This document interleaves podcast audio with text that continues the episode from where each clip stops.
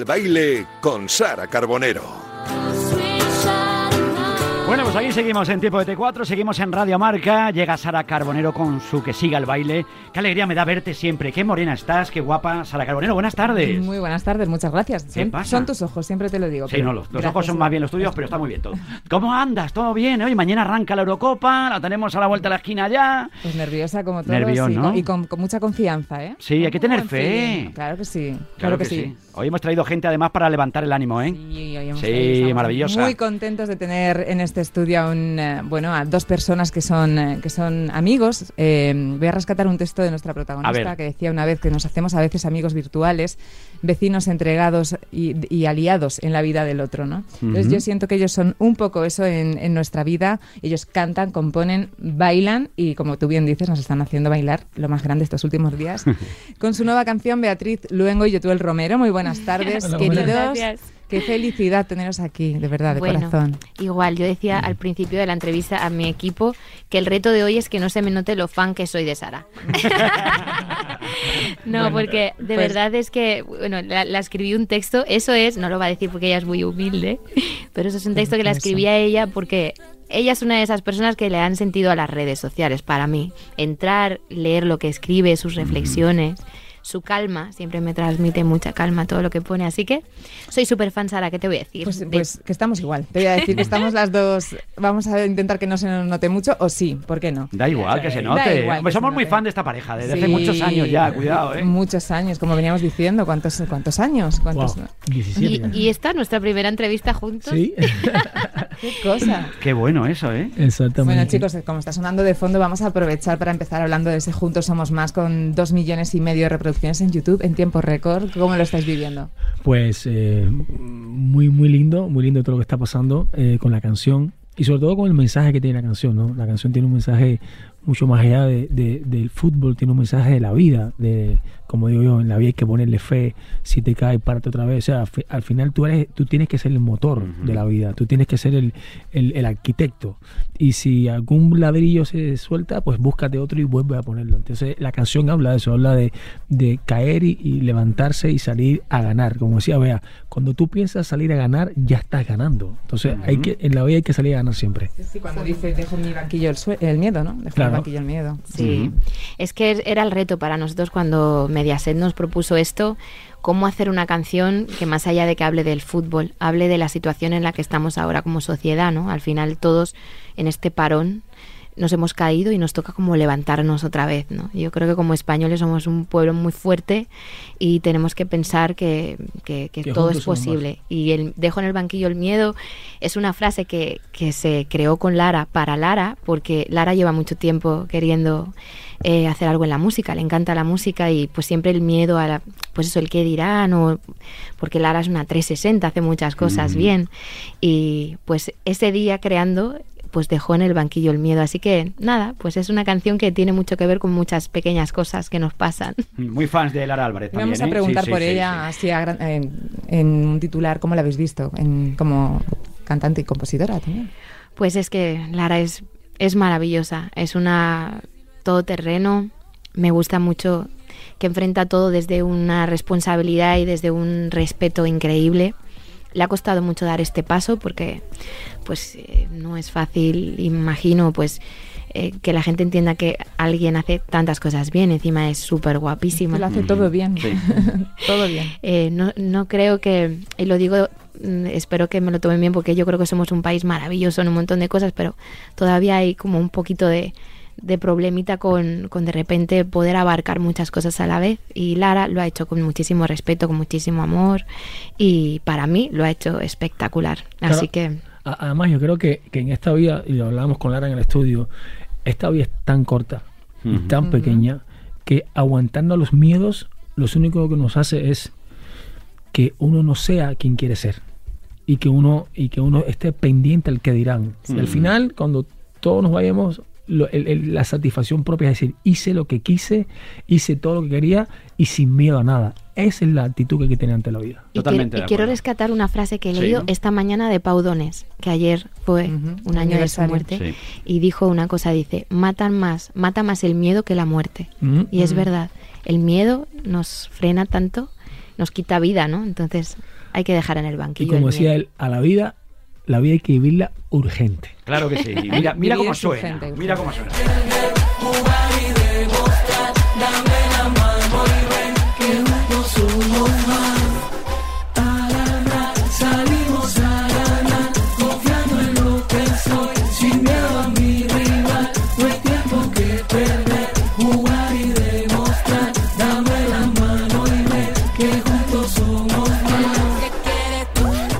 Que verdad, juntos somos más. Somos más en, el deporte y en la vida, ¿no? Es una filosofía que se puede extraer. ¿Creéis que falta un poco de unidad en el mundo en otros temas?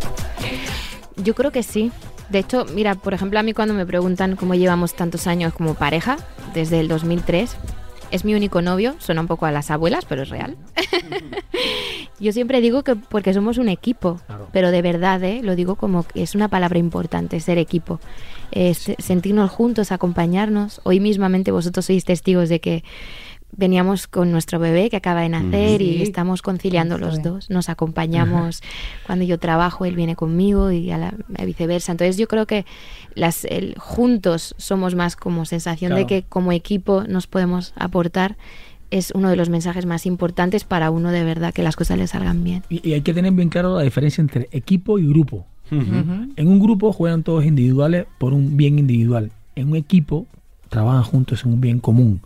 Entonces, cuando tú piensas en un bien común, cuando tú piensas, eh, por ejemplo, esto mismo de, las vacunas, que el bien común es que, la humanidad se sane y que, mientras más vacunas haya, el bien común será mejor para todos, eliminas el bien, eh, eliminas lo, lo que es lo, el, el, el, tuyo y el particular y te sumas a decirle, quiero que, que mi pueblo, que mi gente, que el mundo salga adelante, ¿no? Entonces, cuando piensas en un equipo, piensa siempre en comunidad, en que todos salgamos adelante.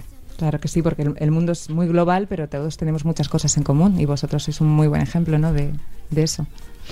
Bueno, sí, aunque aparentemente no, ¿eh? Porque mira, él es alto, yo soy pequeñita. Bueno, cuando hablaste, él es moreno. Cuando hablaste de color a Sara, yo dije, uy, no, no, no, yo ahí no he entrado, yo, yo ahí no he entrado, ¿eh? Al mío está bien clarita. Tiene, tiene muy buen bronceado, amigo mío, tiene muy buen bronceado. no me hundas, yo tú no, no me hombre, que venía, con, venía presumiendo de moreno y ha venido tú, me, me, la, me la has hundido. Sabes que, que hay, hay, hay, hay, hay colorcito, ¿eh? Mira, hay colorcito, Yo me pongo mucho más oscura todavía, pero me falta un poquito. Nos morimos de risa cuando elegimos los filtros para subir las fotos. Ah, sí. Porque yo quiero broncearme y él de repente dice, me ha puesto muy oscuro, casi no se me ve. Entonces estabas ahí como por los filtros. Le habéis puesto la banda sonora a un, evento deportivo que va a ser maravilloso, pero quería preguntaros vuestra relación con el deporte. Así, ¿practicáis? ¿Os gusta verlo? Bueno, él, ahora te cuenta porque es muy especial, él fue deportista, eh, deportista de élite en Cuba y yo la verdad es que no, yo he bailado toda mi vida, mm. pero no he sido muy buena deportista, lo intenté de niña, pero imagínate, elegí el deporte inadecuado, me gustaba el baloncesto, mido 1,57, o sea, no tenía ningún tipo de futuro para el baloncesto. Entonces, bueno, pues no, desafortunadamente lo disfruto desde fuera, soy del Real Madrid, absolutamente, mi padre es súper futbolero, entonces como he disfrutado el deporte, pues desde casa, pero él os puede contar mejor. Sí, yo, yo vengo de, una familia deportista, mi madre, eh, primo, y yo hice waterpolo desde muy chiquito, llegué al equipo nacional de Cuba. De hecho, cuando yo estaba bien chiquito en el equipo nacional, en, los alevines, en los juveniles, había un, chaval que se estaba despuntando, que había eh, logrado éxitos increíbles, que es Iván, y después me lo encuentro que vino a jugar por la selección española de, claro, de waterpolo, y para mí fue una, o sea, para todos los cubanos fue una, una cosa de decir, wow que nuestro Iván compitiendo por España, qué, qué bendición, ¿no? Y el deporte, bueno, el fútbol, en este caso el cubano con el fútbol, mm, mm. y es raro, porque es el único eh, país de Sudamérica que no es futbolero bueno, que le gusta el fútbol, pero que no salen grandes atletas de, fútbol. O sea, Colombia, Brasil. Eh, pero hay afición por el fútbol, porque me recuerdo, una oportunidad, Javier Sotomayor, que tuvimos la suerte de charlar con él, decía que había una peña del Real Madrid. No, no, no. cuidado, una pedazo de peña del Real Madrid. Te voy a decir más, los cubanos creen que el fundador del Real Madrid fue un cubano. De verdad. No, no, no, pero espera, hagamos una pausa a ver si para esto. Ah, ah, ¿sí? No, no, sí, sí, igual, igual, oye, igual sí hay que mirar la historia del Real Madrid, ¿eh? Por favor, necesito hacer una pausa. Es que el cubano piensa que todo lo inventó un cubano. Vamos Ah, a ah, empezar también por es verdad. Bueno, Vamos a ver. Oye, pues igual Casi tiene- todo, casi todo. ¿no? Bueno, bueno, el, el Corte Inglés lo fundó un cubano. Oye, El Corte Y el, y el padre, y el padre de Miliki fue, triunfó en Cuba. Es sí, verdad. señor. ¿eh? Y el de Ojo. Amazon tiene papá Y el de cubano. Amazon tiene Eso es padre verdad. cubano. Es verdad. Oh, qué bien. Pero mira, voy a contar algo del Y Beatriz fútbol. luego está casada con un cubano. Eso es verdad. Oye, que eso, todo eso suma. Y eso suma. Y todo eso, al final, el, el que fundó. Pues, el- Me ha comparado con el de Amazon, increíble. No. Voy, voy a contar una anécdota muy graciosa. Hubo un partido de artistas contra toreros Sí. eh, para beneficio de una ONG en el campo del Atlético de Madrid. Entonces, claro, llegó yo todo él con sus músculos. Entonces, Mm. todos empezaron a quererle en su equipo. O sea, Oh. era como, no, no, no, Fatal. este es buenísimo. Bueno, yo le fui viendo cómo empezó de delantero, le pasaron más atrás, más atrás, más atrás. Portero, duró Tuve- 10 minutos Tuve de cuatro lesionados.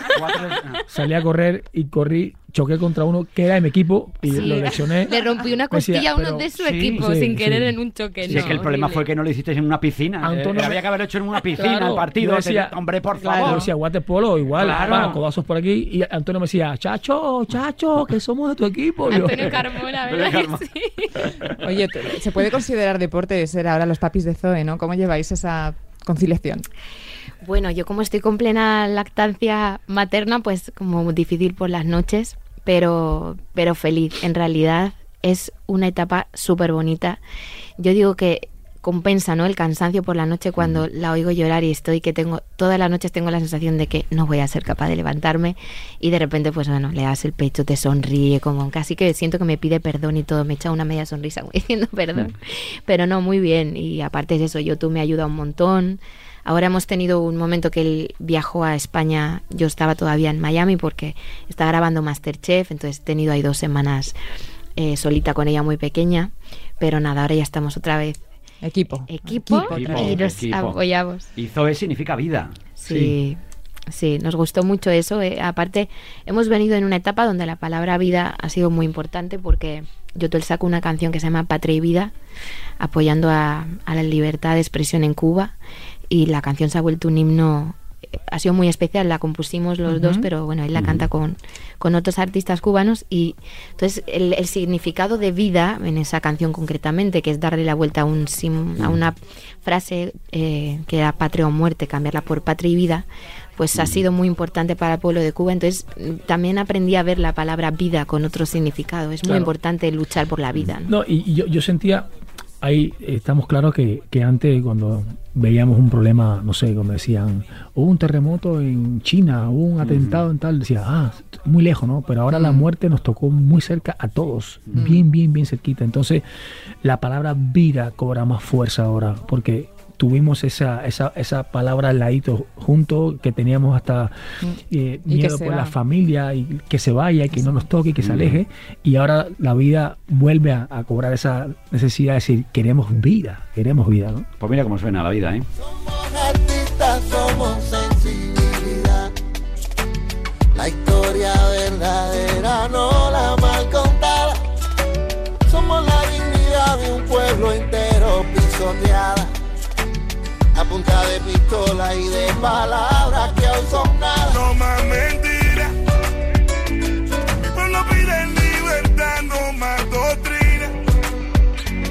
Ya no gritemos patria o muerte, sino patria. Hablábamos de, de vuestra pequeña. Yo no sé si os gustaría que vuestros hijos se dedicaran a lo mismo que vosotros. Quería saber cómo recordáis vuestros inicios. O sea, ¿Os vais muy para detrás cuando empezasteis a querer dedicaros a, a esto? ¿Qué recuerdos tenéis?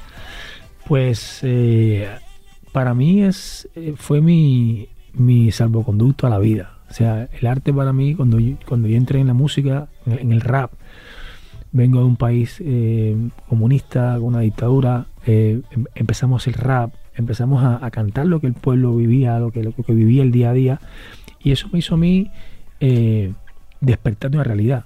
El hecho de viajar a París y por la música y conocer el mundo y- y- y darme cuenta de que después de la burbuja que es Cuba existía un mundo maravilloso y lindo, fue un despertar para mí, eh, eh, como dice D'Angelo, en mi alma, que no sé dónde está, pero, pero, pero tú la sientes, ¿no?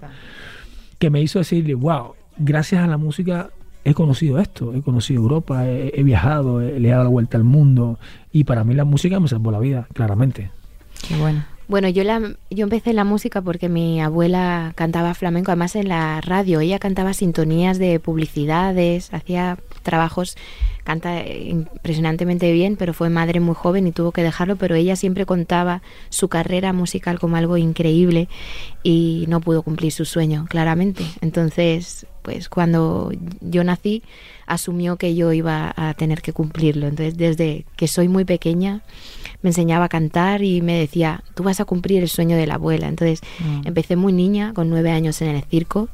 Con once años ya firmé mi primer contrato de discos, después trabajé en el teatro y entonces como que empezó como algo de cumplirle el sueño a ella y asumí que era algo bonito. Sí que mm, me gustó mucho haber empezado en el circo y en el teatro como una actriz súper secundaria, como una de las de detrás, porque entendí que realmente me gusta esto, que realmente me gusta la sensación de, de, de hacer esto sin, sin ningún sin ninguna sin nada más. Ahora tengo una escuela de baile y cuando los madres me preguntan qué puedo hacer, me gustaría que mi hija fuese famosa. Y cuando me dicen la palabra mm. famosa digo, mm. es que si ese es el enfoque no va a llegar a ningún sitio. Lo bonito es que sea bailarina, actriz, algo que englobe más una profesión que una relevancia, ¿no? Entonces, para mí fue eso. ¿Cómo recuerdas cuando hacías los coros em, con Rita y Miliki? Jo, pues muy bonito, imagínate. Eh, no sé, yo ahora lo pienso y digo, hay algo más bonito que empezar con Miliki y, entender el mundo del arte desde ahí. Eh, le tengo mucho cariño a los dos, porque además detrás de cámara, o sea, detrás del escenario, eran muy cariñosos y pues era el, el circo me enseñó eso, la gente que se dedica al arte, puramente por el arte, es entretener realmente desde lo más crudo del entretenimiento, porque la gente paga una entrada por ir al circo y lo que quiere es que lo entretengan. No hay el mm. spotlight de una figura que te va a impresionar o que estás esperando ver, sino es a ver cómo me vas a entretener durante todo el tiempo. Y bueno, también la vida del circo es muy difícil para la gente que lo hace con, mucho respeto. Muy sacrificada. Sí. pero maravilloso. Empezar con Miliki creo que es lo mejor que a uno le puede pasar. Qué difícil es ser payaso, ¿eh? Jo, dificilísimo, de verdad. Que es admirable. Aparte, también me encantaba ver los sketches que tenían y cómo se lo importante del equilibrio. Es algo que me ha quedado como en la mente no a uno le toca ser eh, el payaso serio para el otro ser el cómico y si no se reparten bien si los dos quisieran ser el, payaso que hace reír justo en ese momento a los niños en el sketch no funcionaría uno tiene que quedarse como el serio para que el otro sea el que haga el el, chiste y los niños se rían. Entonces es un acto de equilibrio y generosidad. Y hay una, línea muy delgada entre ser gracioso y hacer reír. Son dos cosas totalmente diferentes. Totalmente. es muy difícil eh, ser un payaso. O sea, es, somos muy fan de Miliki, ¿eh? A mis niños de 30 años, qué disco aquel, madre mía. Oye, tenemos que, preguntaros así por encima por vuestro paso por, por la Academia de Upadance, ¿qué supuso eso para vosotros? Bueno, eso fue un, para mí una sorpresa. Yo venía del teatro, de una función en el Teatro Lara que se llama Hermanos de Sangre, donde literal en un aforo de 500 personas venían 10 o 20 los miércoles, jueves. O sea, era un desastre, pero el productor tenía mucha fe. Y yo salía todos los días con una energía eh, tan, porque me encantó esa función. Y uno un día, una de esas 10 personas era alguien importante de Globo Media. Y de repente, cuando termina la función, pues me llamaron para un paso adelante y, pues al principio con miedo, la televisión no era un objetivo para mí cuando estudiaba interpretación. Y, luego después aprendí eh, pues que es muy complicado el medio de la televisión, los rodajes, tantas horas, pero me llevo muchas cosas. Me llevo aparte de una oportunidad como esa que por la que todavía la gente me recuerda, me llevo a Yotuel, me llevo una amiga maravillosa como Mónica Cruz, que es mi hermana y que la quiero muchísimo. Entonces eh, fue, un, fue mi mayor evolución, porque también del éxito, pues tienes que compensar muchas cosas dentro. Eh, fue una etapa difícil también al salir, porque pues el éxito de algo tan grande tú no lo puedes controlar y de repente verte que no lo tienes y que la gente tiene una expectativa y que tú no tienes la herramienta para entrar en su casa todos los días, ya no la tienes. Entonces, todo lo que haces es menor de cara al espectador y, y, generar tú en ti mismo una sensación de éxito sabiendo que para la gente no es tanto es difícil. Eh, fue un aprendizaje muy grande a nivel humano para mí eso, el entender la bajada de, para, el, para el espectador por no estar entrando en su casa todavía todos los días. Bueno, para mí fue un, para mí fue un paso adelante. En todos los aspectos, no solamente personal, que para mí es más importante, haber encontrado a, a, mi, a mi muro. A mi muro. Le digo, le digo mi muro, que es una frase que nos decimos y mi, ella. Mi muro. Sí, mi, muro. Mi muro porque eso de que detrás de un hombre hay una gran mujer o detrás de una gran mujer hay un hombre, para mí eso es mentira. O sea, si tú pones a ver detrás de mí, lo que trae es sombra. Y si yo pongo a trae igual el sol le da ahí y no me da a mí. O sea, al final lo que hay detrás de cualquiera es sombra. Hay que estar del lado para que el sol les dé a los dos al mismo tiempo como un muro. Como un muro que se, un ladrillo, otro ladrillo, otro ladrillo, y, ahí, en esa zona, es donde, donde yo, yo y ella nos sentimos cómodos, ¿no? Entonces, eh, aparte de todo, para mí el, hecho de, entrar en la televisión española en el 2003 era, era un reto. Era un reto porque no había eh, eh, negros en la, tele, en la televisión al entonces y para mí era, era un reto no solamente de, de, para mí, sino también el hecho de lograr que, que los míos, y a veces lo llamo así, pero tengo que decirlo así, sea los emigrantes, los colombianos, los cubanos, la gente que llega a España buscando una, un, porvenir mejor, vean una persona eh, extranjera triunfando en la tele y decir, wow, yo también puedo estar ahí, qué bueno. Entonces, ese, ese modelo de inclusión que me, que me demostró España con el personaje mío, a mí fue un, o sea, fue un, un, un, un todo 100. O sea, yo ir caminando por la calle y ver a las niñas con la carpeta de, Miguel Ángel, de tal, Pablo, y de pronto yo él ahí, eh, eh, eh, la mancha aprieta ahí, ¡pa! es decir, joder, ya. Y le decía a mi mamá, mami, que, que, tu hijo está aquí en las carpetas de las niñas españolas. O sea, eso para mí fue una, un, un, éxito propio y al mismo tiempo también para los míos. Y también yo aprendí que no se puede decir de esta agua no beberé, porque empecé el rodaje y, yo veía, claro, era 18 años teníamos todo, pues había sus romances y tal, y yo decía, yo nunca estaría con nadie del trabajo. y de repente entró y dije, ¿ves? Es que no se puede hablar. Pero fue una serie que yo creo que nos marcó absolutamente todo, igual que Fama. Cuando hablabas de una persona, de un, bailarín negro, todos tenemos en el recuerdo a Leroy Johnson. Es que eso nos marcó y yo creo que esta serie también nos ha marcado. Y tú ya eres nuestro, tú ya no. Tú eres cubano, vale, ven. Pero ya eres español, tú ya eres de los siente total. Y, ahora el tema del baile se ha vuelto a poner como en alza con todo el tema de TikTok, de Dancer, ¿no? Que las nuevas generaciones quieren bailar. Es que, es que, es que el, baile, o sea, yo vengo de un país donde todos lo resolvemos bailando. Las desgracias, eh, los malos momentos, todo es un baile. Todo es un traído ron y nos ponemos a bailar. Entonces, el baile es una cosa que, que, a, la gente la hace eh, despertar, eh, mantenerse vivo, mantenerse activo hay mucha gente que no le gusta hacer deporte, pero baila y ya, ya calienta el cuerpo, ya como decimos nosotros, mueven el esqueleto. Yo empecé mi carrera en un momento donde bailar y ser cantautora era un freak en el cerebro. No, no. De, verdad, decían en la compañía de discos, no, pero es que no puedes tener un concepto de baile y decir que eres cantautora, tienes que salir. O sea, había como un estereotipo, ¿no? Guitarra. Em, no muy maquillada y no muy a la moda, porque entonces no eras mm. muy cantautora. Y entonces de repente ahora hay una generación muy cool que son cantautoras, componen, van a la moda y no pasa nada, porque es que no está reñido. Entonces, para mí, esta es una etapa muy cómoda para mi propuesta. Porque, porque no está reñido y no hay, no hay un estereotipo concreto de la creación y la composición, ¿no? Ni etiquetas, ¿no? Las famosas etiquetas que hay que, ir, que hay que ir quitando, porque... Que, pero de tantas cosas que hacéis, ¿en cuál os sentís más cómodos? ¿Cantáis, bailáis, escribís, componéis? Yo en, ¿Actuáis? Yo en la escritura me siento muy cómoda. El, año pasado con el libro del despertar de las musas fue una oportunidad muy bonita, un encuentro y, un proyecto que me ha llenado de, satisfacción, también porque no tenía ninguna expectativa, pero a, nivel mío, como de evolución, como encontrar en qué punto estaba yo de, de lo que pensaba ¿no? sobre el tema de la mujer.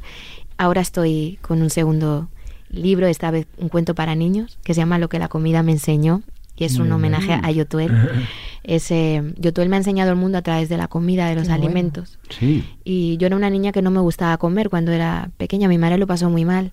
Con Yotuel aprendí que los alimentos son mucho más, hay una historia atrás, así que decidí darle una utilidad a todo eso que él me ha enseñado y llevarlo a un libro de cuentos donde los padres puedan hacer una lectura con sus hijos donde encuentren que los alimentos hay muchas, hay historia, ¿no? En su caso él proviene de los indios, de los africanos, de los españoles y de los chinos. Entonces él va explicándome cada vez que hace un plato cómo él descubrió que esto era de los taínos o no sé qué. Entonces, bueno. Pues, pues ojito, ¿no? Porque, porque colorín colorado, este cuento no se ha acabado pero tiene que, lógicamente, contar otras cosas. Damos dos consejos comerciales hasta la de la tarde. Seguimos con YouTube, seguimos, eh, como no puede ser de otra manera, con Beatriz Luengo. Así que no te digo yo hasta mañana, te digo hasta luego con Beatriz, aquí en Radio Marca. Venga.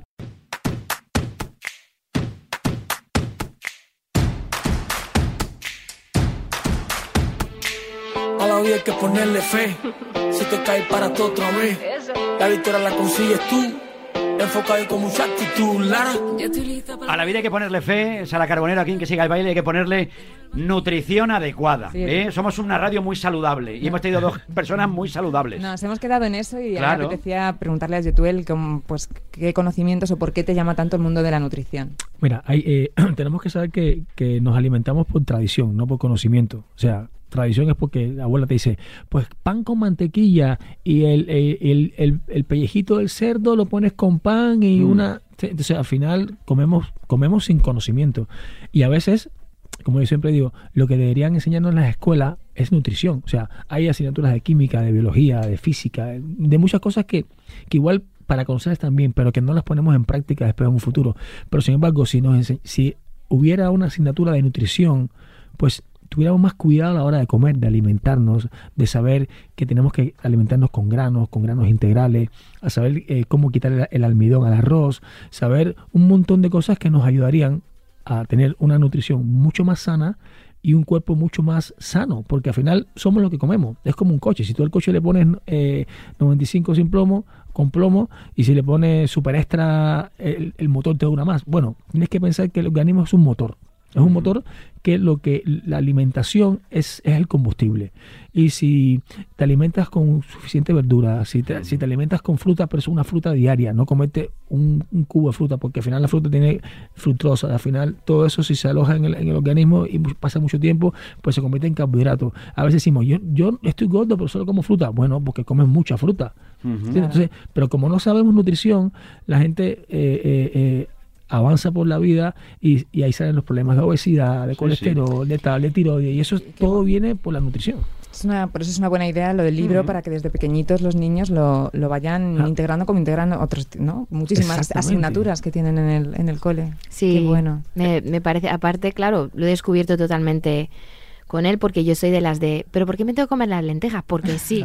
Yo soy de las del porque sí. porque sí. Si te das cuenta, si te das cuenta, ¿cuántas veces estudiamos al día, bueno, cuando vamos a la escuela, pero ¿cuántas veces comemos? Todo el día, todo el tiempo estamos comiendo. Entonces, es, es gran, es en la vida gran parte de la pasas comiendo. hay que saber qué comes o qué puedes comer para mejorar muchas cosas. A ver, lo único malo de esto es que luego me como un McDonald's y me hace sentir bueno, súper... Bueno, pero, hay, que, hay, que, darse un gustito. también, maravilloso. Y, también esas, esas grasas malas y tóxicas también de vez en cuando son buenas. No, todo hombre. Me ha gustado mucho lo de somos lo que comemos, ya sé por qué él está así y así, ya sé por qué estoy yo así. Me has hundido, yo youtuber, por favor. Bueno, Vamos a ver. a tiempo, Vicente? ¿Estás no, no, estoy a tiempo. Ya, ya te digo yo que no estoy a tiempo de ponerme así. Así, no, me voy a poner. En otra vida. Así en otra vida. En la segunda parte de mi vida igual. sabes que eh, eh, eh, cumpliste 50, ¿no? Sí, señor. Ese es el momento en que muchas personas cambian radicalmente. 8 kilos menos, estoy hecho un ah, pincel, ¿te estás dando cuenta? Ahora me voy a poner. Y va al gimnasio.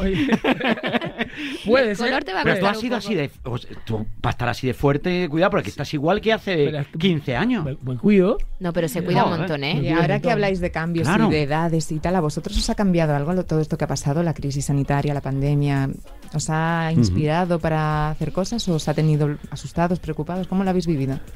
Bueno, eh, eh, yo como ha sido por etapas. La primera etapa de la cuarentena em, me, dio por hacer como muchas cosas. Parecía como, no sé, como se iba a acabar el mundo y entonces... Eh, y luego después miedo, pasé también esa etapa. Y luego después decidí ser madre porque pensé que que bueno, que ya que no se podía viajar y yo no iba a poder em, ejercer mi trabajo de la misma manera. Y siempre estoy mm, con mucha dificultad para conciliar viajar con la maternidad dije, bueno, pues este va a ser el buen momento para tener otro hijo, que siempre quise tener dos. Y, bueno, pues ya que tengo que estar sin poder viajar, entonces como que digamos, saqué la parte práctica de la situación y dije, bueno, pues voy a aprovechar para tener otro hijo en esta situación tan complicada, pero... Y entonces, eh, pues no sé, ¿cómo, lo has vivido tú? Es que lo hemos vivido muy diferente. Claro, bueno, yo, creo que, que, al final la, la pandemia le ha cambiado la vida a todos. O sea, de, una forma u otra hemos eh, entendido muchas cosas que a veces no, no nos explicábamos o, o, en la misma convivencia se ha ratificado el, hecho de estar juntos o se ha acabado el hecho de estar juntos porque te has dado cuenta de que con la persona que convivía no compartes nada porque se iba a las 8 de la mañana, tú a las 8, regresaban a, las 7, comían, acostaban a dormir y la, monotonía, ¿no? El hecho de romper esa monotonía y de encontrarte eh, claramente con la persona que tienes al lado y decirle, bueno, ¿Eres o no eres? ¿Estás o no estás? Yo creo que él ha, roto muchas muchas cosas, pero no es que la ha roto, o sea, hemos visto la cara de la gente realmente, porque a veces vivimos al lado de alguien y no nos damos cuenta hasta, hasta el momento de decir, ah, pero siempre fuiste así. no, no, no, es que cambiaste, o sea, lo que pasa es que ahora, como se cerraron las puertas, pues ahora estás en tu hábitat, ¿no? Y no puedes simularlo. Entonces, yo creo, en, mi caso, mira, yo venía de, de, cuatro años de gira intensa, intensa, intensa con, con Oricha, y el día que el parón, este que tuvimos, me hizo eh, o sea, sin frivolizar a las personas que han perdido familiares, a mí me hizo muy bien estar en mi casa, levantarme por la mañana. A veces, a veces nosotros los artistas viajamos tanto, nos perdemos a veces eh, bautizos, eh, las comuniones, nos perdemos el cumpleaños y, nos duele, porque como decía Bea, es el payaso que tiene que salir a entretener a la gente y, tú estás haciendo un show y tu hijo está cumpliendo años. Y tú estás destrozado por el público que está, oh, otra, y tú no no puedes cargar con esa mochila, ¿no? Ese parón en casa de, con Didi, de, Didi es nuestro hijo. Didi es nuestro hijo, con Bea, de estar quietos, de, hablar, de conversar. Bueno, bueno, siempre estamos conversando, hablando, o sea, para nosotros no nos cambió mucho, pero sí nos, nos hizo como más filósofos de la vida, es decir, aprovechemos, cuando esto abra, aprovechemos más la vida, o sea, la vida, la vida es, hoy nos dimos cuenta que la vida se puede acabar mañana. Sí. ¿Sí? ¿Cómo definirías a Beata? a Beatriz. Vea, mira, es que es que yo yo yo me hice una, una, una encuesta porque tengo muchos amigos que en plena en plena crisis me llamaban, oye, me separé porque mira, no nos aguantamos, que, que tú quieres tal tal y mucha gente que, no sabía, no. Y yo le dije, mira, yo me yo me hice una pregunta una vez, una vez que, que conocí a Bea hace hace 17 años y le dije, mira, si en la próxima vida que vuelves a nacer te te dicen que vas a ser mujer y te dan la oportunidad de escoger a la mujer que quieres ser ¿tú serías la mujer que tienes al lado? No, entonces, borró y cuéntanos así, búscala. Ahora, si es sí, recupérala, lúchala porque estás frente a tu otra mitad.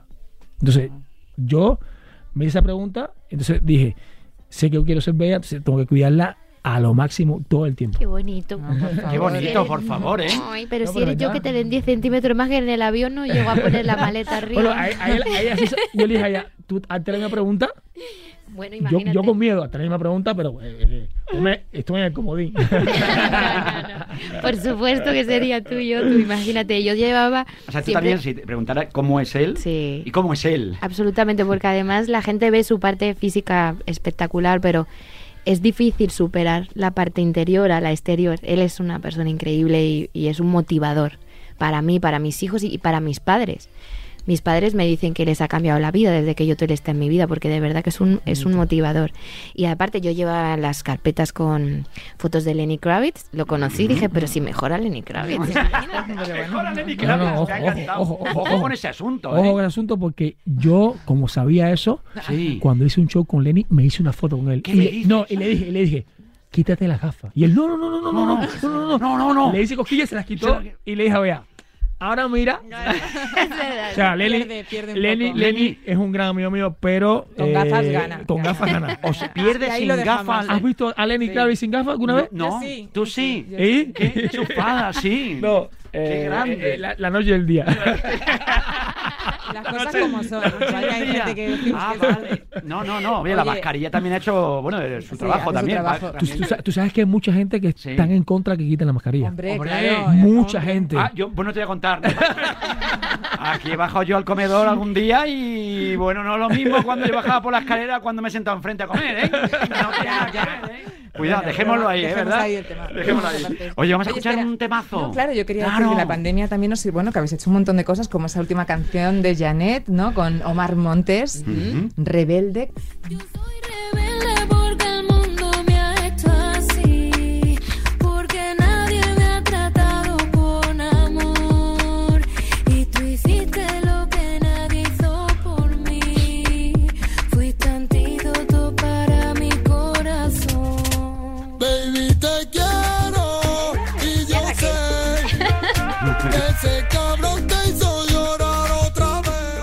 enseguida nos ponemos. Qué ganas de bailar tenemos. ¿Te das Sí. cuenta? De verdad que sí. Sara, Oye, pero ¿cómo surgió este, este mix tan dispar? Eh, la canción de Janet, Omar, bueno, vosotros. Bueno, eso surgió un día, yo estaba en el piano, hay un compositor en este país que se llama Manuel Alejandro, que es maravilloso y que no se le ha dado, en mi opinión, el lugar que merece. Y él tiene grandes éxitos de Rafael, de mm, Rocío Jurado, pero tiene pues todas las canciones de Janet. Y siempre Rebelde me pareció una canción eh, muy atemporal en cuanto a mensaje, ¿no? Todo el mundo eh, se siente rebelde porque el mundo lo ha hecho así, es decir, yo soy rebelde porque yo tengo mis ideales y los peleo, ¿no? Y estaba en el piano sacándole pensando que la armonía estaba muy interesante para una canción urbana, así empezó. Y de repente llama Omar Montes a Yotuel, que le habían dado el teléfono porque Omar es súper fan de Orishas, súper, súper fan. Estaba en una barbacoa con Moncho Chavea, que es un productor espectacular. Entonces estaba yo al piano en casa sacando esa canción y Yotuel en, en la piscina con el, con el niño hablando en videollamada con Omar Montes y entonces de repente entró, mira mami, saluda a Omar y a Moncho Chavea, no sé qué, y de repente, pues esas cosas de la vida. Colgó la Claro. videollamada y le dije a Yotuel, ¿por qué no la hacemos en, en el estilo más cercano a lo que hace Omar y, y Moncho, ¿no? Que es con el sonido raíz hacia el urbano. Y creo que puede ser un bonito homenaje a- a Manuel Alejandro y una buena fusión de los tres y así surgió, en realidad como una casualidad. Sí. Como las mejores cosas, casi siempre. Exactamente. Y luego nos juntamos con Eugenio Recuenco, que es un director espectacular. Hicimos un concepto de vídeo muy interesante.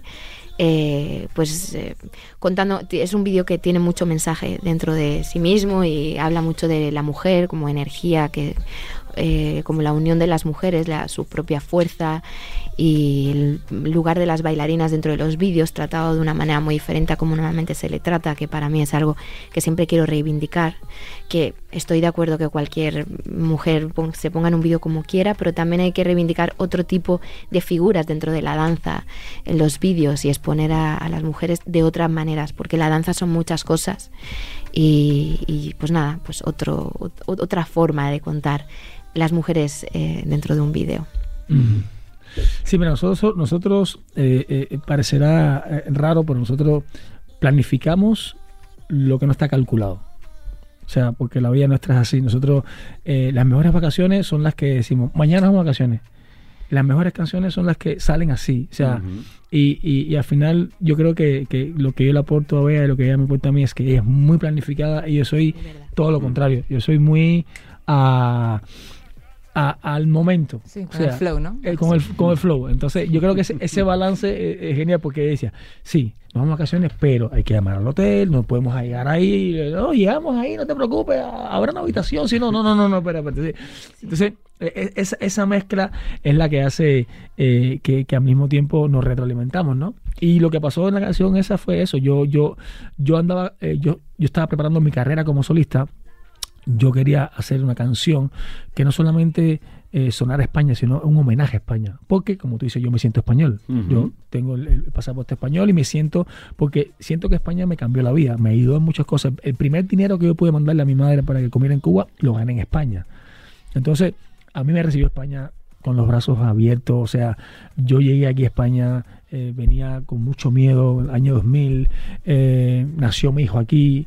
eh, yo, ten- yo- yo- yo no- todavía no tenía papeles, me atendieron en el mejor hospital de España, nació con los mejores doctores, o sea, y al final yo dije, ole los cojones de España, o sea, ole, porque a veces lo que nos cuentan de afuera, aquí estando en Cuba nos contaban que era, no, ten cuidado porque afuera en España ponen bomba y entonces el mejor lugar es Cuba, y cuando llegué a España dije, este es un país de puta madre, o sea, increíble. Entonces yo dije, mi primera canción como solista tiene que ser todo producto español, 100%. Entonces Bea estaba haciendo esa melodía, casualmente estaba... Yo no creo en las casualidades, yo, yo creo que todo es una causa. ¿Qué casualidad, qué causalidad que Bea tocando eso me llama Omar, que empezamos a hablar, que si me hacemos una canción, dice, ¿qué estás escuchando? ¿Qué bien suena eso? Vea, mira, es una canción, ah, me encanta, la amamos, la montamos.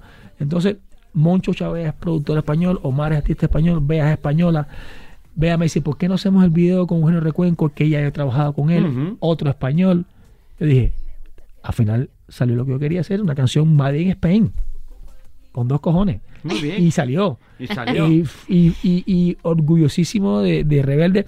Y más esta canción porque cuando hablamos de Rebelde y cuando hablamos de, de- ese, de ese, eh, compositor eh, maravilloso, él hizo un, una- un rebelde que, que era yo soy así porque nadie me ha tratado. Pero en este caso, este, ese antídoto que, que encontramos en la canción, porque al final fuiste antídoto para este corazón, al final todos buscamos un antídoto en la vida, ya se llame una nueva pareja, un viaje, una reflexión con tu chico, una conversación con tu madre que, que nunca hubo, o con tu hermano.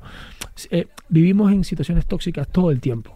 Y salir de esa cosa tóxica, de salir de un país tóxico y llegar a la libertad, todo, todo ese, esa búsqueda de ese antídoto es lo que la vida día a día. Bueno, ahora mismo, sentido. a- ahora mismo estamos en busca de antídoto que ya lo hemos encontrado, que es la vacuna. Entonces, al final, todo se resume en, en coleccionar antídotos, ya sea un viaje, ya sea una carta, ya sea un perro, ya sea un nuevo amor, ya sea un, un bebé. Entonces, Es yo un creo filósofo. que. No, yo lo creo- estoy notando. no, lo estoy- yo creo que esta canción lo que. Lo- te digo, ¿qué Es más? un, un ¿Los filósofo muy o Muy rebelde. Muy- No, no, no, un filósofo muy rebelde. No, y, y al, y al final, a mí, lo- por ejemplo, a mí el, el rebelde me gusta, pero con causa. A mí los rebeldes sin causa no me gustan. No. Pero esa rebeldía de, de- de buscar, como volvemos a- a- al principio de, de- de la conversación, que la vida es tan corta, Mm. que busca tu felicidad, sal- sé rebelde, busca ese antídoto, encuéntralo y disfrútalo. Eso es el- mi, mi propósito y lo que yo intento transmitir a la gente en la vida. Que hay que cuestionarse las cosas también Sí, y, sí.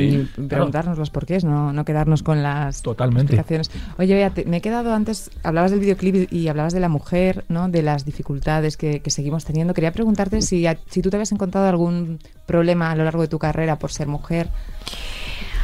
Pues mira, eh, claro, imagino que problemas como en toda la sociedad en general, o sea, no es una profesión diferente a cualquier otra. Y de hecho yo ahora, echando la vista atrás, al principio de, de mi carrera de adolescente, hay muchas cosas que analizo desde los ojos del 2021 y digo, Dios mío, ¿por qué yo permití que este director me dijera esto? O que esta persona me hablara de esta manera. Pero lo que es ahora, en este 2021, eh, yo siento, por ejemplo, que la música, en el escaparate, están cambiando mucho las cosas. Es decir, bueno. ya hay muchas mujeres liderando las listas de éxito y muchas compañías eh, apostando por mujeres y un lenguaje femenino que se consume. El problema es lo que está detrás del escaparate, o sea, lo que está debajo de la alfombra. Las compositoras, productoras, mezcladoras, ese mercado, esa parte, es todavía hay muy poco. Eh, bueno, yo no sé aquí tus chicas en cabina si sufren lo mismo dentro del área, pero desde luego en, en el área de la música es muy difícil llegar a un estudio, encontrarte una ingeniera de sonido. Sí, una y- técnica, ¿no? Sí, eh, nosotros decimos ingenieros, no sé Sí. si es No, correcto no, es aquí. correctísimo, correctísimo. Y, y, por ejemplo la composición, ¿no? que ahora es una parte de la vida que me lleva mucho tiempo eh, y he hecho mucho análisis de esto, pues he cogido canciones de Maluma y le he dado la vuelta, Sí, sí. porque quiero exponer qué tan importante es eh, que en las canciones, sobre todo que cantan mujeres, salgan de palabras de mujer, porque al final, si no, en el tema de la mujer terminan siendo ocho hombres en una habitación, más o menos, que es la media hoy en día de composición en, para un tema urbano, por ejemplo, termina hablando una mujer por boca de la visión masculina. Entonces, termina, por ejemplo, hablando del sexo desde dar placer y no desde lo que a ti te da placer. Es un mensaje eh, que es muy importante, sobre todo para las niñas, que empiecen su adolescencia y sus primeras experiencias sabiendo que ellas tienen que pensar en lo que les gusta hacer y no que se convierta en el nuevo sexy dar placer al otro. O sea, yo lo que tengo que enfocarme es que tú estés bien y que a ti te, te Bueno, guste si la nos situación. ponemos a analizar las letras de ciertas Sí. canciones, eh, no- nos tendríamos que preocupar mucho, es verdad. Sobre todo que nuestros hijos las escuchen. ¿Tuviste feedback de Maluma con esa respuesta de Hawái? Bueno, bueno, eso fue muy divertido porque además lo hice así como cualquier cosa, solo para las redes. Pedí permiso, eso sí, a todo el mundo eh, envuelto porque pues no quería que fuese algo que pudiera él ver y entonces pedí a su compañía de discos, a su Ahí, ahí- management. ahí está la planificación. Yo le dije, no, no, zúmbalo, sí. Sí, sí. dale, dale, dale, al garete, dale. Eso, te lo juro, se lo canté de mi libreta y me dijo, pero eso, sácalo ahora. Y yo, ya. no, espera. Yo- Entonces, bueno, pues pregunté y todo el mundo me dijo, ah, bueno, como es para las redes, para las redes que agarró 25 millones de visitas en un IGTV, que es un récord en la música latina. Y de repente me encontré haciendo prensa en sitios del mundo donde no pensaba jamás y nunca. O sea, Australia, eh, em, as- prensa asiática, que me preguntaba el mensaje, por qué, qué quise decir. O sea, una cosa muy fuerte. Y la verdad es que él, como públicamente, es decir, en las redes, no, no dijo nada, pero luego después le hizo una entrevista a Tony Aguilar, Ujú. compatriota maravilloso, y le preguntó, le dijo, ¿qué piensas? Y él fue muy, muy lindo y dijo, pues escuchando la letra de Beatriz me gusta más que la mía, dijo. Entonces me pareció muy, no sé, bueno, muy simpático. Pues mira, mira, escúchalo. Me olvidé de ti, ya ves. No me escribas más que no te leo. Ey, Sabes que no me hace falta nada,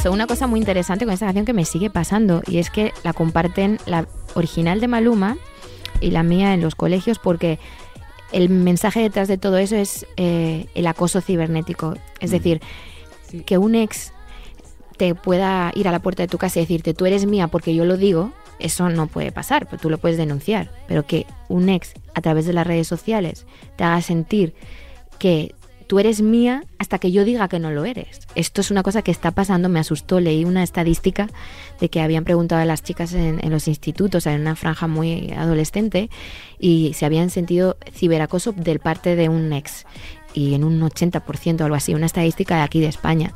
Entonces, como empecé a indagar más en el tema, y claro, lo que tiene la canción de Maluma, que por supuesto no digo que lo hizo para mal, sino que la sociedad, eh, pensamos un poco así, no, no, no estamos al detalle, es que su canción dice, eres mía porque yo llegué primero, eres mía porque yo lo digo, y aunque tú estás con otro y te muestras en las redes, tú siempre serás mía. Entonces, es un tema importante. A veces pensamos que el problema de las canciones urbanas es la mala palabra y para mí es más importante ese mensaje en una canción blanca que no dice nada, ninguna mala palabra. Lo que está queriendo decir en este caso es la pertenencia. Tú me perteneces, porque yo fui el primero, como si nos pudieran hacer pipi como los perros. Y entonces te marqué, cuidado, eres mía y entonces estás con otro, Que pero... sabe que después de mí no habrá nadie, ¿no? Exactamente. Es bastante... Entonces, bueno, como para mí sobre todo era, sentía que se estaba volviendo un nuevo sexy entre las adolescentes. Que un chico te diga que te quiere y que le perteneces, es que te quiere de verdad, o sea, es como algo bueno. Y entonces yo lo que vengo a plantear con esta letra es, no, no es nada bueno. Y cuando tú te perteneces a ti misma, es lo más sexy que puedes La transmitir, ¿no? libertad es lo más sexy. Sí. La Exacto. libertad de una persona. Oye, vamos a volver al tema música. Quería preguntarte ahora, Yetuel, por tu gira, pero antes quería preguntarte a ti por tu último trabajo, Cuerpo y Alma, hacía tres añitos, que te dio un montón de alegrías. Sí. ¿Y mm, qué significó para ti?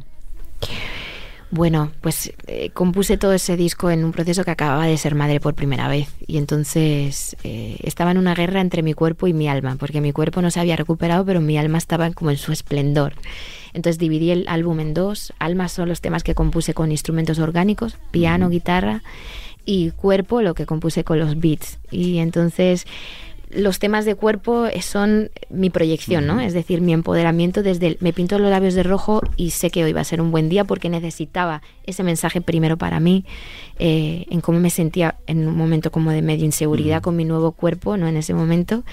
Y alma, pues el, el esplendor, ¿no? De, de- de la maternidad que te saca unos sentimientos, eh, bueno, mi primera single se llamó Más que suerte, que es el nacimiento de, de mi hijo y cómo lo sentí, que tiene como 70 millones de streams de esa canción y Te iba a preguntar, sí, Mm. sí 60 y muchos 60 millones de y no sé reproducciones. cuántos, sí. y luego Caprichosa, que fue mi gran canción de ese Sí, tema con la mala. Que la hemos bailado Hemos bailado mucho, le hemos bailado mucho. Temazo.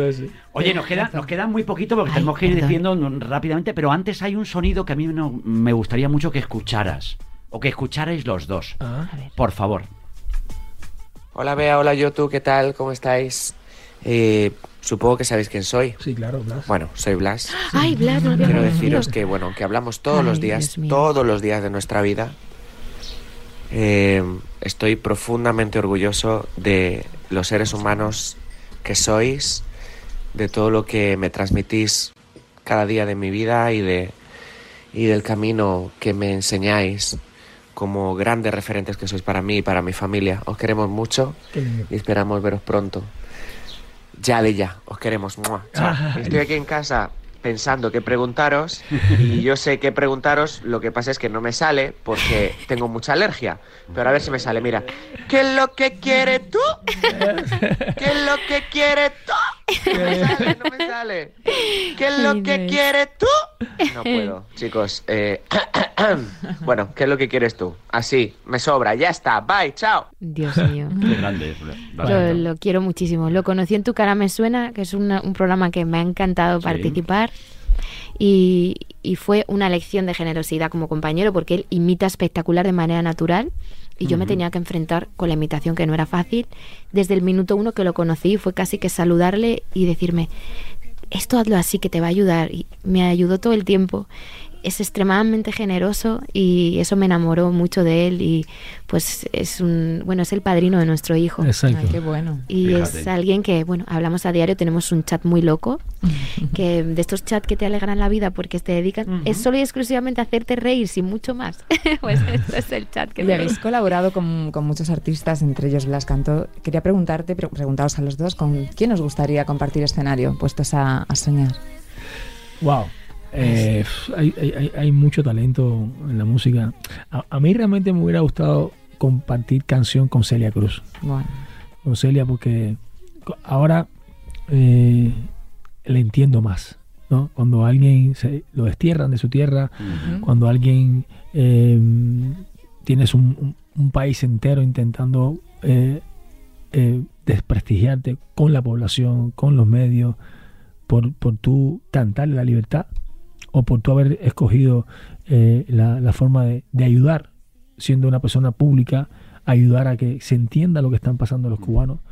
Me hubiera gustado cantar con ella porque compartimos esa, esa, esa misma situación, ¿no? Entonces, eh, yo sé que ella jamás y nunca la, le, le- le autorizaron regresar a Cuba, tuvo, tuvo que, que ir a Guantánamo y coger un poquito de tierra de Cuba y, y nunca más pisó Cuba. Yo estoy en ese momento ahora mismo que no me dejan regresar a Cuba, que no, no me han desterrado completamente de Cuba. Y, pero bueno, soy español y estoy aquí en España y gozando Bueno. de, de España, que, que- que me quiere como un hijo más. Pero sí, cantarle una canción a Cuba con ella. Ah, con ella. Sí, porque los orígenes son los orígenes, amigo mío. Eso Sí. no se olvida tampoco. Sí, ¿eh? eso no se olvida. Pero, pero te voy a decir una cosa, el origen no se olvida, pero hay que ser agradecido en la vida. Eso y mi verdad. padre, me, me- mi difunto padre me dijo, hijo, un hombre agradecido es lo más importante que vale en la vida. Lo demás es bobería. Pero ser agradecido de la gente que te da la mano, de la gente que te ayuda, de la gente que, que te hace ser mejor. Y, y España, soy muy agradecido con ella. Y que ha estado siempre ahí. ¿A ti, Beatriz? ¿Con quién te gustaría cantar? Bueno, me hubiera encantado Lola Flores porque la, la adoro mm, muchísimo, pero mm, algo que pudiera ser posible, eh, Lauryn Hill, que es eh, la cantante por la que empecé a, a entender el universo de los beats, las melodías, pero de repente el chanteo dicho de una manera concreta. O sea, con Lauryn Hill aprendí lo que ahora es soy yo arriba de un track como caprichosa y entendí que se podía cantar y, y como y, y- y chantear, ¿no? Eh, me gusta mucho y bueno, es mi artista favorita. Decía yo, tú el que Sí. va a haber gira, ¿no? De Patria y Vida. ¿o tienes Sí, en mente ¿Cuántas, sí, ganas, cuántas ganas tienes de, del contacto con el público, aunque sea en esta nueva normalidad? Total, soy un, un- un león encerrado. pues sí, vamos a anunciar el, el Tour Patria y Vida, eh, que, que el público lo está pidiendo, y, y- y nada, cantar eh, Vida, cantar eh, que, el- que, eh, Juntos Somos Más, eh, cantar todo el repertorio que, que- he compuesto a lo largo de estos 20 años con Oricha, y encontrarme de nuevo con, con ese público lindo que, vibra, que- que tenemos muchas cosas en común ahora que contarle a, a- a ese público y disfrutar. Sé que, sé que las personas van a disfrutar ahora mucho más los shows que antes, porque antes decían, va, siempre están ahí. No. A- Ahora. Puede pasar que un día digan, se acabaron los shows. ¿Y cómo? Entonces, la gente que va al show ahora va a ir a disfrutar al máximo, Mm. a dejarse la vida como si no hubiera más show. Así hay que hacer. Esa es la actitud de ¿Y cómo definirías patria y cómo definirías vida? Pues, wow, eh, patria es, es donde uno nace. La patria es esa, esa es como decirte, esa, esa tierra que, que, que solo la, la, ves cuando eres niño y caminas por esos, por esos, por esos solares, por ese barrio, por esa, por esa, eh, por, ese lugar que te vio nacer. Y la vida es todo. La vida es el mundo. La vida es, la vida es, la, la vida la puedes encontrar en cada sitio y la tienes que defender en cada sitio. La patria es esta, solo hay una. Pero la vida Uh -huh. Qué bueno. Bueno. Oye, Beatriz, ¿y a ti tienes ganas de un nuevo disco? ¿Te vamos a, a, escuchar pronto o estás ahora en momento...? No, estoy creando un montón. Es que me pasó igual con mi, con mi niño, que la calma de, del parón para la maternidad me, me genera muchas inquietudes artísticas. Te inspira y, mucho. Sí, ahora saco un tema el mes que viene con Darel, uh -huh. que es un artista que me gusta mucho. Y, una, una, canción. y es un homenaje a una artista que me gusta mucho, se llama Paquita la del Barrio. Anda. Una mujer mexicana que es muy divertida. Y es un homenaje a ella. En el vídeo la conseguí tener, fue difícil. Y, y, nada, bueno, pues sí, estoy creando muchas canciones. Ahora también componiendo el disco de Cristina Aguilera, que era wow. un, una ilusión de toda mi vida. Y de repente, cuando nos llamaron para el proyecto a Yo, tú y a mí, fue como un cierre de ciclo también de mí misma, de muchas cosas. Bueno, oye, algún, no, no, sé, un vaticinio de cara a lo que va a ocurrir de, a partir de mañana en el europeo de fútbol. Bueno, Yotuel acaba de apostar con un redactor de marca 5.000 euros, euros que gana España. España dice. Imagínate, no, te veo muy positivo por el gesto que has puesto, pero hay que apoyar. Es que, gente para arriba, ¿eh? 5.000 euros te has jugado ahora mismo. Es que, es que te, voy, te, voy a decir, te voy a decir algo. Toda mi vida ha sido así. O sea, cuando yo le dije a mi mamá, voy a hacer rap, mi mamá me decía, sí. Le dije, me voy a Francia, mi hijo. Entonces, como toda mi vida ha sido de, de, de apostar por cosas imposibles, yo voy a España. Vale. Bueno. Vale, yo, no, no, yo encantado. Me ha, me ha, encantado porque eres el más positivo que he encontrado en el día de hoy. Y, y, y tú, Beatriz. Yo con España siempre. Sí. Yo creo que además, justo lo hablábamos ahora, eh, cuando ganamos el mundial, pues empezamos perdiendo y también la sensación, mm. jo, porque es que aquí la prensa eh, somos un poco así como, mm. pues, y al final ganamos. En todo es posible, ¿no? no sé. ¿Recuerdas de, de, esta entrevista? Sí, sí, sí, yo la dejo grabadísima. No, no, no, ¿eh? Cuidado, ¿eh? Eso queda aquí para los análisis de la historia. Ser, vaya a ser, vaya a ser, vaya a ser, y tenemos. Dios te oiga, ¿eh? Serías, eh, vamos, De yo hecho, el tío más feliz del mundo y tú el, también. El pago de los cinco lo sabes. y, y, nos vamos a cenar, por y, lo Por menos, ejemplo, ¿no? esto estaría fenomenal. Ojalá, ojalá. Bueno, dime, que no. algo. No, no vas a decirlo, te vas a decirlo tú. No, a nosotros así nos gusta cuando tenemos invitados de, de, de nivel y de categoría Sí. y que cantan y tal. Nos gusta pedirles si nos pueden cantar algo así a capela, un trocito. A ver. No sé, algo mm, cortito, ¿qué podemos algo cantar? cortito, una ¿Qué podemos cantar que te vaya? Ah, ya sé, ya sé que te voy a cantar. Ahora, ahora. Aunque tú me has echado en el abandono, aunque ya se han muerto mis ilusiones, en vez de, de maldecirte con justo encono, en mis sueños te colmo. En mis sueños te colmo de bendiciones. Eh, Dale. ah, Ah, sí. ah. Yo soy quien busca, baby, porque te enfadas en mí. Si yo te quiero, te adoro, me tienes loco, lady. ¿Qué pasa, mama? Orgullo, mala fama, mira, ama. Si tienes ganas, si te decides, llama. Tu princesa hermosa de la flor, la rosa, tu preciosa eres la semilla. Tus ojos son la octava maravilla que en este mundo se ha logrado. Tu cuerpo perfecto como Da Vinci ha pintado. La Mona Lisa y es tu risa que ha marcado el sufrimiento de este tonto pobre hombre enamorado. Ya que has llegado, entra, pasa, estás en tu casa, tú y yo juntos para amarnos, nena, solo pasa. Tienes una forma seductora de moverte frente a mí, nena, me haces vibrar. Tu cuerpo rima con tu cara y me seduce tu mirada. Y ese sabor que me vuelve, me llega y me toca. Ay, me quema. Oye, qué bonito. Qué bonito, ¿no? Qué- bonito, qué remate, envidia, por de favor. verdad, qué buen rollo de, de- de- de todo, de pareja, qué energía. Muchas gracias. Muchas gracias. Impro- ¿Has sido improvisado? Sí, total, ¿eh? Esto es súper improvisado. Sí, a ver con qué va a total. salir. Bueno, para que la gente lo sepa, esto es un éxito de orillas eh, mística. Mística, Sí, Ujú. mística. La mezcla con lágrimas negras, muy, muy bien. Pues muy bien, Muy ¿eh? bien. Lo habéis, Fusionado. lo habéis bordado, por favor. Hicimos una, una, una emoción, una emoción. Muy, muy eh, bien, muy bien. emoción. Todos fenomenal. Chicos, que nos ha encantado teneros aquí en Radio Marca. Ha sido un placer enorme. gracias. Gracias de un verdad. placer, de Gracias. verdad. Pues cuando quiera aquí nos tiene y No, nada, en tu casa, ya lo sabes. Cuando haya que dictar la final, que Sí. a- Oye, En la final nos vemos. oye, pues nos bonito. vemos. Ojalá, Dios y quiera. estamos pendientes de tus fechas, de tu gira, ¿vale? Sí. Me gustaría mucho estar ahí también. Gracias. Gracias. Gracias, Gracias. Gracias Beatriz. Gracias a la Carbonero. A ti. Hoy, hoy lo hemos bordado, ¿eh? Hasta que Bueno, lo han bordado. Lo han bordado, era muy fácil. Era fácil hoy, la verdad que sí. Yo me voy muy contenta. Martes más, corazón. Martes. Un besito muy fuerte, gracias Sara. Aquí seguimos en T4, seguimos en Radio Marca, que siga el baile.